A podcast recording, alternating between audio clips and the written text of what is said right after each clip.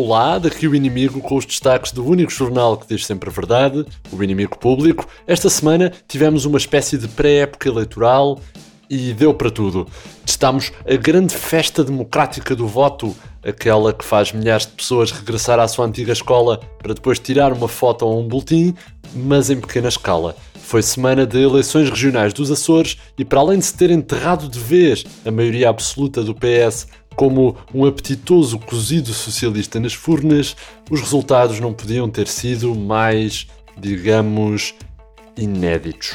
Já é mania, depois do grande resultado no giro, João Almeida conseguiu ser o quarto mais votado nas eleições regionais dos Açores. O ciclista português nem sequer fazia parte do boletim, mas muitos açorianos deixaram-se levar pela João Almeida mania, como lá se chama, e escreveram o nome do homem no papel. Éder, o herói do Euro 2016, voltou a conseguir ficar em segundo lugar e Ruben Guerreiro venceu no pico. Também esta semana houve eleições para o Benfica, eleições muito renhidas nas urnas do Twitter, mas no final Luís Filipe Vieira voltou a ganhar e a empurrar a justiça, assim, com a barriga. Segundo dados oficiais do novo banco, Vieira chegou mesmo a ter 105% dos votos, e isto só dentro da casa do Noronha, o seu adversário. No voto eletrónico, Bom, aí as coisas foram diferentes.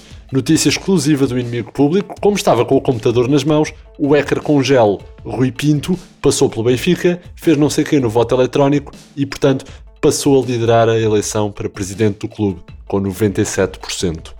Jorge Jesus comentou que Rui Pinto foi muito ingrato porque o Vieira foi um pai para ele. Ah, espera, não foi este, foi o Bernardo. Esqueçam lá o que eu disse. E como esta semana teve como tema geral a votação, ainda nesta temática, há fumo branco na Assembleia, ou, ou vá, fumo cinzento em homenagem às abstenções, mas não interessa. Temos Orçamento de Estado para 2021 e, como qualquer app que se preze, eh, ou não viesse aí a Web Summit novamente, temos algumas atualizações à geringonça para a tornar mais fresca, mais segura, mais, menos suscetível aos vírus. Ora, para isto, o PAN substituiu o Bloco de Esquerda na nova geringonça e o Partido dos Animais, sabe o IP, já prometeu lealdade canina a António Costa. O Primeiro-Ministro respondeu com a promessa de trabalhar as propostas do PAN na especialidade, mas nunca trabalhá-las tanto como uma mula de carga. Para mostrar a sua boa vontade em relação ao governo, o PAN aceitou mesmo a sugestão da Direção-Geral de Saúde para o uso obrigatório na via pública de açaime para todos os cães e não aqueles que são considerados de raça potencialmente perigosa. E por falar em DGS, depois de permitir que mais de 20 mil pessoas estivessem amontoadas ali tudo ao molho no Autódromo de Portimão para verem uma corrida de Fórmula 1, a DGS esclareceu que os parentes dos idosos que vivam em lares podem agora visitá-los aos magotes desde que estejam a fazer corridas de cadeiras de rodas no corredor. O idoso que ganhar a corrida pode abrir uma garrafa gigante de espumante mas tem de a comprar antes das 8 da noite. Tá bom? Pronto. No dossiê Covid, parece que Portugal vai comprar um milhão de testes para detectar a Covid tão rápidos, mas tão rápidos, que quando chegarem a comprar, a Direção-Geral de Saúde vai perceber que afinal já foram usados pelos chineses.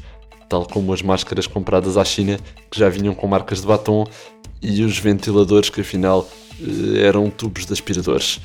António Lacerda Salles, um secretário de Estado com óculos, defende o negócio e garante que ainda vai ficar com troco.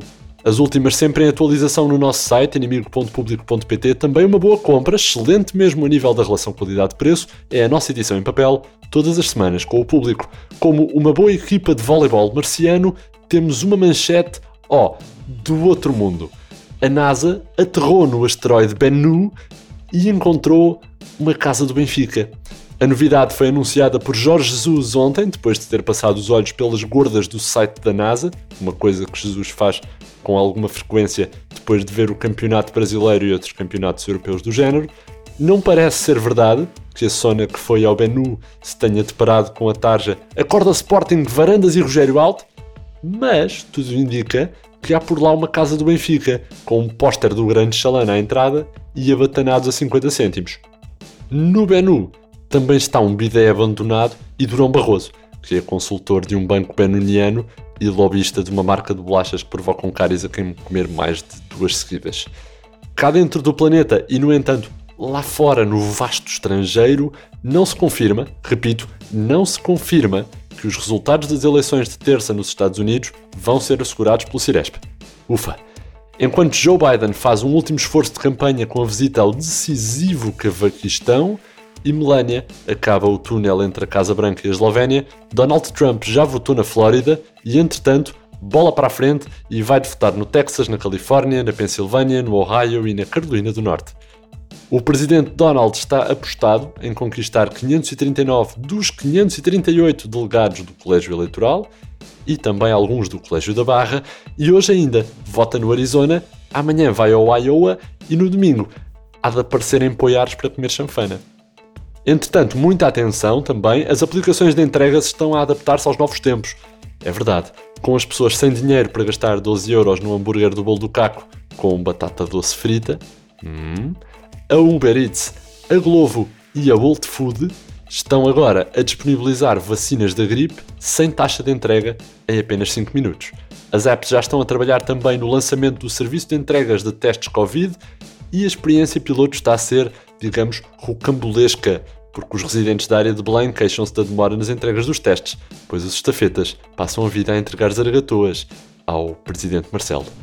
Para mais notícias de qualidade, é adquirir a nossa edição impressa às sextas, com aquele folhetim chamado Público, e assim sabem também que o PS adia a reunião para debater as presidenciais para depois das presidenciais, classe. A DGS diz que surto em Cascais é familiar porque são todos tios e tias, como é evidente, e os astrónomos confirmam presença de água com sabores na Lua. Foi assim o mundo aos olhos do inimigo público, sempre com as notícias frescas de Mário Botequilha, Vitória Elias, João Henrique e Alexandre Parreira, um trabalho sonoro capaz de ganhar eleições em qualquer clube do planeta. Por Eva Esteves, e da minha parte é tudo. André Dias despede com rigor e isenção. Até para a semana.